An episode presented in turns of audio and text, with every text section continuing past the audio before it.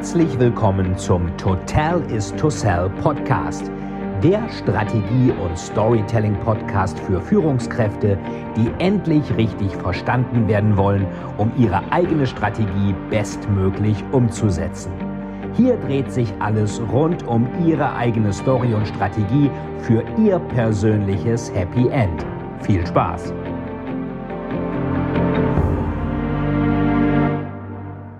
Herzlich willkommen zurück beim Total is to Sell Storytelling Podcast von Veit Etzold. Heute schauen wir uns mal an, dass es nicht nur wichtig ist, was man sagt, sondern auch, was man nicht sagt und dass es in, unter einigen Umständen besser sein kann, auch einmal gar nichts zu sagen. Wie man so schön eher salopp sagt, im Zweifelsfall einfach mal die Fresse halten. Wir hatten uns beim letzten Mal angeschaut, wie man ein spannendes Mission Statement macht und idealerweise das, was ich verkaufen will, kurz und knapp zusammenfasse, wie ich das zusammenfassen kann und wie ich trotzdem Spannung erzeuge, ohne zu viel zu verraten. Wir hatten ja Schweigen der Lämmer als Beispiel mit dem sehr schönen Pitch To catch a killer, she has to enter the mind of another twisted predator. Also Clary Starling muss, um einen Killer zu fangen, das ist Buffalo Bill, in die Seele eines anderen Monsters steigen, also Hannibal Lecter. Wir hatten uns damals, als ich meinen ersten großen Thriller Final Cut geschrieben habe, das ebenfalls überlegt, wie könnten wir eigentlich da einen guten Pitch draus machen, der als Klappentext dann auf dem Buch hinten drauf ist. Und da hatten wir folgende Idee. Es geht in Final Cut das ist der erste Clara Vidales Fall. Da geht es um einen Serienkiller, der über Facebook und Social Networks seine Opfer auswählt und sie also sozusagen über die Networks segmentiert, welchen Opfertypus er will und diese Leute dann aufsucht. Das heißt, er macht keine Kundensegmentierung, der macht Opfersegmentierung. Und unser Elevator Pitch für Final Cut, unser äh, Klappentext, ähm, Claim, ähm, Pitch, was auch immer, war damals, du hast 438 Freunde auf Facebook und einen Feind. Die Freunde sind virtuell, der Feind ist real. Er wird dich suchen, er wird dich finden, er wird dich töten. Du hast 438 Freunde auf Facebook und keiner wird etwas merken. Das kam sehr gut an. Viele Leute haben das Buch wirklich wegen diesem Pitch gekauft.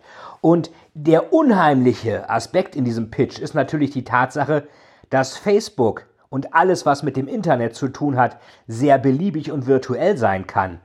Natürlich gibt es in der wirklichen Welt Psychopathen und geistig Gestörte. Bei über eine Milliarde Nutzer bei Facebook gibt es die bei Facebook natürlich auch. Hirnforscher und Psychiater sagen, dass 20 Prozent aller Menschen geistige oder psychische Defizite haben und äh, psychisch krank sind. Natürlich werden nicht alle davon Psychopathen, die Leute umbringen, aber diesen 20%-Teil gibt es natürlich deckungsgleich auch bei Facebook. Das heißt, alles, was mit dem Internet zu tun hat, ist sehr beliebig, kann sehr virtuell sein, bis man an den Falschen gerät. Die Freunde sind virtuell, der Feind ist real. Im Moment der Wahrheit hält keiner zu einem und man gerät an den Falschen. Und dann kann es eben schnell sehr real und konkret werden, allerdings auf eine sehr unerfreuliche Weise. Und was der Killer auch macht, ist, dass er die Leichen ähm, virtuell am Leben hält, indem er die Login-Daten von Facebook und alles von ihnen hat. Denn heutzutage in der digitalen Welt ist derjenige tot, beziehungsweise äh, wirklich tot, wenn er gar nichts mehr von sich hören lässt. Und es ist derjenige lebendig, der virtuell lebendig ist, auch wenn er in Wirklichkeit schon tot ist. Bei Seelenangst, dem Nachfolger von Final Cut, hatten wir einen ähnlichen Claim. Da geht es um einen satanistischen Ritualmörder, der noch in ganz großen Dimensionen denkt, warum er die Leute tötet. Er träumt davon, sich aus den Mordopfern, aus den Toten, die er selbst erschaffen hat, dass er da nach dem Tod, wenn er in der Hölle ist, von Satan aus diesen Leuten eine Armee geschenkt bekommt. Das ist übrigens gar nicht mal so unglaubwürdig, weil es gab einen Serienkiller, ich glaube es war Jeffrey Dahmer oder Ed Kemper, die träumten davon, dass sie nach dem Tod sozusagen all die Opfer, die sie getötet haben, als Sadomaso-Sklaven wiederhaben. Das heißt auch eine so eine Art verquerte Paradiesvision, was dann auf die Leute wartet. Und bei Seelenangst war der Slogan, er wird dich töten, deinen Leib und deine Seele. Denn sein Motiv geht über den Tod hinaus. Hat auch sehr gut funktioniert. Was ich nur abschließend dazu noch sagen möchte, ist, Thriller-Autoren müssen mit ihrem Schreiben Geld verdienen. Thriller kauft man nur, um sich zu unterhalten und nicht um irgendwelche Tools, Best Practices, was auch immer zu lernen. Natürlich auch, um etwas dazu zu lernen, wenn das so Infotainment-Thriller sind, wie meinetwegen von ähm, Dan Brown oder Frank Schätzing oder einige von mir sind auch so ähnlich, aber eigentlich geht es um Unterhaltung. Ähm, eine Deutsche Bank, Deutsche Bahn, die langweilige Geschäftsberichte machen, die leben ja nicht davon, dass sie Geschäftsberichte schreiben. Dann hätten sie wahrscheinlich auch ein Profitabilitätsproblem, noch größer als vielleicht ohnehin schon. Ähm, aber Thriller-Autoren leben vom Schreiben. Da muss das Schreiben funktionieren. Die müssen damit Geld verdienen, Corporate Communications nicht. Wenn Corporate Communications oder Investor Relations anfangen würde, Geschäftsberichte zu verkaufen, ähm, die kriegen sie normalerweise kostenlos geschickt oder können sich eh gleich als PDF runterladen, dann hätten die wahrscheinlich ein Umsatz- und Profitabilitätsproblem. Da Thriller-Autoren damit Geld verdienen müssen, müssen Sie darauf achten, dass das Ganze wirklich sticky und pointiert ist. Und deswegen kann man für pointierte Business-Kommunikation einiges von Thriller-Autoren lernen. Wie rede ich mich um Kopf und Kragen? Zweites Thema heute. Was muss ich beachten, was muss ich machen, damit ich wirklich äh, totales Desaster anrichte? Und warum ist es manchmal besser, einfach gar nichts zu sagen? Äh, wie man so schön sagt, im Zweifelsfall einfach mal die Fresse halten. Man sagt ja so schön, wir haben zwei Ohren, aber nur einen Mund. Das heißt, wir sollen mehr zuhören und ähm, nicht immer nur sprechen. Das hatte Peter Gerber ja auch in meinem Storytelling TV Podcast Video gesagt. Wenn man ein neuer Geschäftsführer im neuen Unternehmen ist, hören Sie erstmal zu.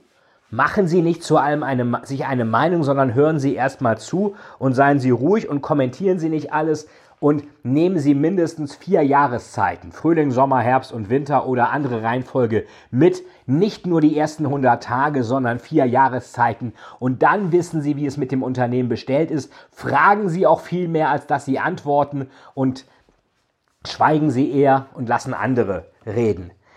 Dazu kommt auch viele Leute, ich meine, wir sollen natürlich gute Stories erzählen und dabei auch kommunizieren, aber oft ist auch die große Kunst, was sage ich nicht. Wir haben ja schon Kardinal de Res erwähnt, der am Hof des Sonnenkönigs agierte, sehr intrigant, wie ich das gehört habe, der so schön sagte, es ist gefährlicher, etwas Dummes zu sagen, als etwas Dummes zu tun. Oder in der Bibel steht, ein scharfes, ein, ein, ein böses Wort verwundet mehr als ein scharfes Schwert. Die Araber sagen so schön, was dein schlimmster Feind nicht wissen darf, sag auch deinem besten Freund nicht. Deswegen, wir haben zwei Ohren, aber nur einen Mund. Kommunikation, kann man sagen, ist wie Grillen. Zu viel macht das Fleisch zu Schuhleder, aber zu wenig bringt einen auf die Intensivstation. Es kann aber oft gefährlicher sein, zu viel zu sagen, als zu wenig, denn wenn Sie etwas Großes am Laufen haben, Behalten Sie es vielleicht eher für sich und spielen Sie den unscheinbaren Blödmann, der gerade mal wieder nichts macht. Ehrlichkeit ist eine stumpfe Waffe, die mehr zerschlägt, als dass sie schneidet. Auch die, die scheinbar interessiert sind an ihren Projekten und den guten Freund mimen, warten vielleicht auch nur darauf, entweder ihre Idee zu kopieren oder ihre Idee scheitern zu sehen und sie dabei am Boden zu sehen. Donald Trump sagte mal so schön, Löwen töten aus Hunger aber Menschen töten aus Spaß. Und machen Sie keinen Fehler, viele Leute würden gern sehen, wenn Sie mit Ihrer Idee scheitern. Natürlich sollte diese Idee einigermaßen konform sein. Ist, äh, dieser hier Alexei, der Russe, den ich auch bei ähm, dem Jesse MBA kennengelernt habe, sagte mal so schön, es gibt nur zwei Möglichkeiten im Geschäft. Du kannst entweder gut essen oder gut schlafen. Gut essen, das heißt, du machst jede Form von Geschäft. Gut schlafen, du machst eben nicht jede Form von Geschäft. Bei äh, Buddenbrooks von Thomas Mann, wo wir auch noch drauf zurückkommen später, heißt es ja so schön, mein lieber Sohn, sei mit Freude bei den Geschäften am Tag, aber mach nur solche, durch die wir auch bei Nacht gut schlafen können. Das heißt, bei Geschäften, bei Initiativen, Business sollte man sich auch zurücknehmen, bei der Kommunikation umso mehr.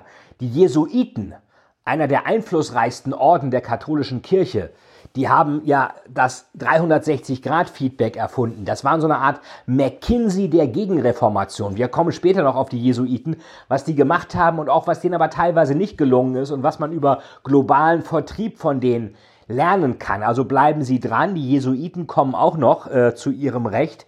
Die Jesuiten sagen, man sollte nur 10% von dem preisgeben, was man weiß. Was natürlich immer gefährlich ist, sind sogenannte Negation. Wenn Sie Negation haben, das werden Sie nicht bereuen. Was heißt das? Das werden Sie bereuen. Da wird nichts schiefgehen. Da wird was schiefgehen. Mach die Tür nicht so laut zu. Äh, mach die Tür so laut zu. Das kann nicht schaden. Das kann sehr wohl schaden. Wir hatten schon ähm, das Beispiel mit der Person mit dem dicken Hintern. Sowieso hat keinen dicken Hintern. Die und die hat keinen dicken Hintern. Der und der hat keinen dicken Hintern. Was bleibt am Ende bei den Leuten hängen? Der und der hat einen dicken Hintern. Es ist also genauso gefährlich, Negation zu haben, weil dann drehen sie das um. Die Negation kommt weg und sie sagen das, was sie eigentlich gar nicht sagen wollten. Genauso gefährlich ist es, zu viel halbgare Information, die noch nicht final ist, herauszuposaunen. Abgesehen davon, dass zu viel Information verwirrt, birgt natürlich das Verkünden von weniger oder mehr großen Plänen immer die Gefahr, dass jemand dadurch ihre Pläne kennenlernt und in der Lage ist, sie entweder zu seinem Vorteil zu kopieren oder zu ihrem Nachteil zu durchkreuzen. Damit steckt also die größte Gefahr im Herausposaunen selbst. Indem sie von etwas reden, was es noch nicht gibt, verfestigen sie es genau genommen in der virtuellen Welt der Sprache und dort bleibt es dann auch. Es bleibt in der virtuellen Welt, es wird niemals die Realität erblicken. Durch dieses Rausposaunen riskieren sie eigentlich eine gefährliche Frühgeburt von ihrem Plan, die dessen Heranreifen, das Heranreifen des Plans natürlich ernsthaft gefährden kann. Ähm, das kann natürlich verlockend sein, staunend angeschaut zu werden und toll, ah Mensch, das machst du super. Und dann ist ihr Plan draußen, jeder kann ihn kopieren. Besser ist, Sie investieren diese Zeit darin, Ihre Gesamtstrategie zu definieren, Pläne voranzutreiben, weiterzubringen, nachzudenken, die richtigen Netzwerke zu knüpfen und überlassen das Herausposaunen von großen Plänen, die noch gar nicht fertig sind, den Spinnern, den Träumern und den Trotteln. Es das heißt nicht, dass Sie niemanden einweihen sollten. Gute Leute, vertraute Leute, gute Freunde sollten Sie einweihen und um Rat fragen. Ist mein Projekt wirklich gut? aber nicht jeden. Manche Leute erzählen das überall herum. Ähm, das hat schon Leonardo da Vinci so schön gesagt. Wenn der Mond voll ist, öffnet sich die Auster gänzlich. Und wenn die Krabbe es bemerkt, steckt sie irgendeinen Stein oder Splitter in sie. Und die Auster kann sich nicht mehr schließen, worauf die Krabbe sie verspeist. So geschieht es dem, der das Maul aufreißt und sein Geheimnis preisgibt und so dem indirekten Hörer zum Opfer fällt.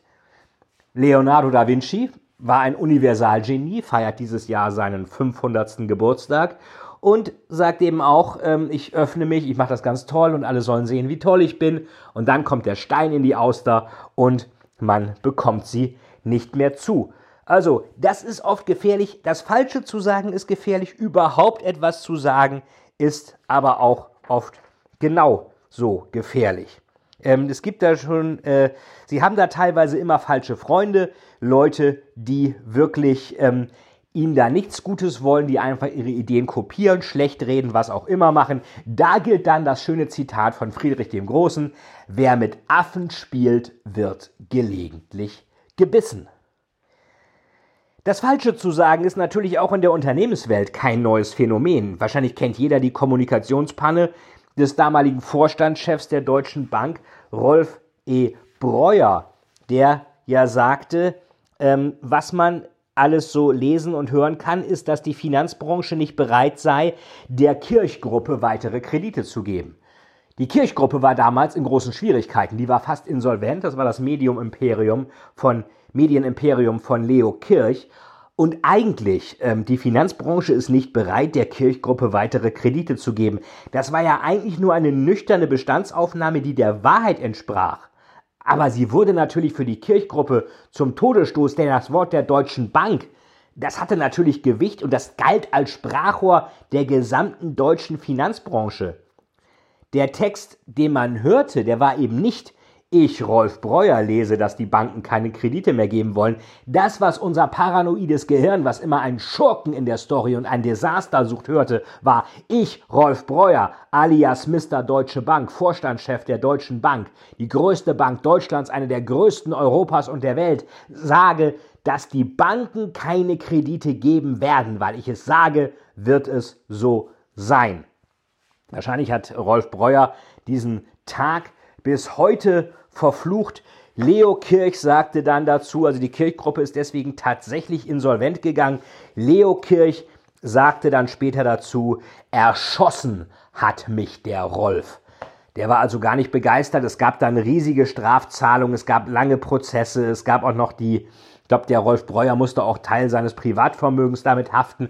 Also ein einziger falscher Satz kann ein absolutes Desaster auf, auslösen. Warum? weil wir nach dem Schurken in der Story suchen, weil es kein Vakuum gibt und weil immer irgendeine Story erzählt wird.